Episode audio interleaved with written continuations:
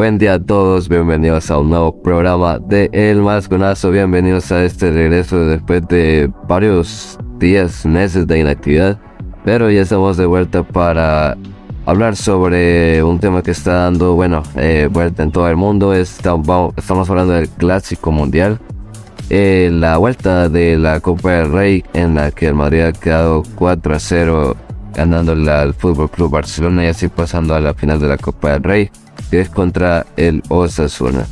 Sí, antes de empezar hablando del tema, eh, tengo que presentar a nuestro compañero de siempre, Roberto, ¿qué tal estás? Y bueno, ya listo y preparado para este programa después de tantos meses de inactividad. Así es, Paulo.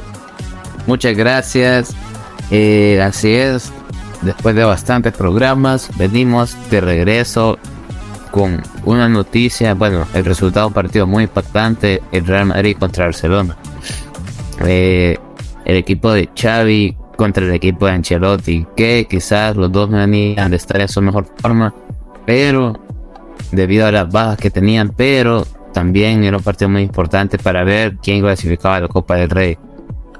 Eh, con marcador de 4-0 para el Madrid, no sé si nos podría dar más información sobre el partido. Claro, este, bueno, fue un partido al principio que se veía que el Barça lo estaba dominando bastante y es que estaba yendo demasiado al área.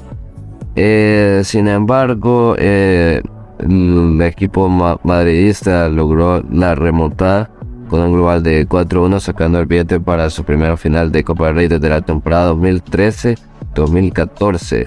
Un triplete de Karim Benzema una noche en la que Vinicius Junior marcó diferencias con una diana y una asistencia.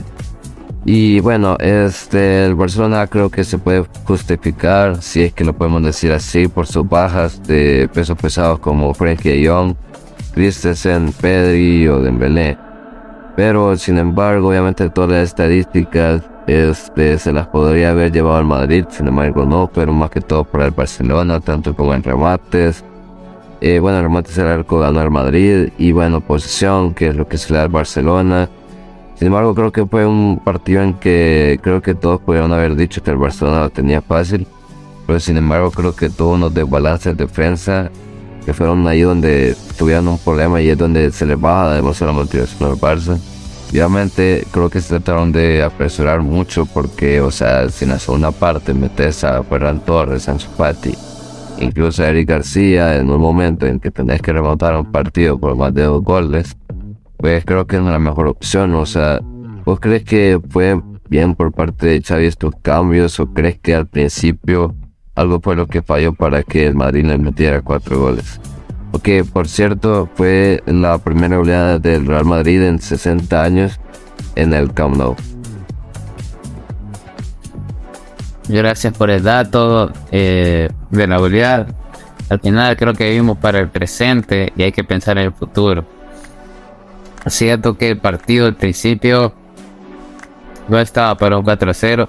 El primer tiempo del Barcelona es mejor. Hay una taja de Courtois que es la que inicia el contraataque, por decirlo así. El gol. Pero a partir del segundo tiempo, siento que el Madrid comienza a atacar más con la verticalidad que tienen. Y ahí es donde comienzan a liquidar el Barça. Y el Barça, que cambios bueno, además de las ausencias que tiene, cambios, la verdad que no tiene. Y la verdad que ahí está en el Madrid, creo que ninguno de los dos planteles tiene cambios. Pero lo que vos decís de meter a Eric García cuando tenés que hacer dos goles, es lo más indicado. Claro, sin embargo, este Muchos dicen que esto puede marcar una diferencia en cuanto a la motivación del Barça. O sea, obviamente muchos dicen que ahorita la liga para el Barça está amarrada. Sin embargo, matemáticamente aún no. O sea, puede ser que hemos visto bastantes veces en la que el Barça se le baja demasiado la motivación y puede ser que hasta le pase lo peor del mundo al club. debido a su baja motivación, creo que fue algo que vimos también el, el año pasado y bueno, varios años que han pasado. Pero, o sea, esperemos que le vaya bien al Barça y bueno, que por lo menos se logre llevar la liga y no pasar otro ridículo que creo que sería un mayor ridículo eh, que te quiten la liga a 12 puntos a que estar eliminado en Champions. Pero bueno, obviamente las dos son humillaciones, pero creo que la, la liga podría ser peor. Pero, este, bueno, eh, no sé si tienes alguna conclusión más. Y bueno, sin nada más que decir, ya vamos a Sí, yo digo, bueno, la verdad que las dos tienen sus pros y sus contras, ¿verdad? Y bueno, creo que los dos equipos no están en lo mejor de, de sí mismos, pero bueno, poco a poco vamos a ver qué rescatan de la temporada. Yo creo que esto sí ya sería lo único que yo tendría que decir, Pablo. Muchas gracias a nuestros oyentes por vernos a escuchar y que vamos a regresar más fuertes que nunca.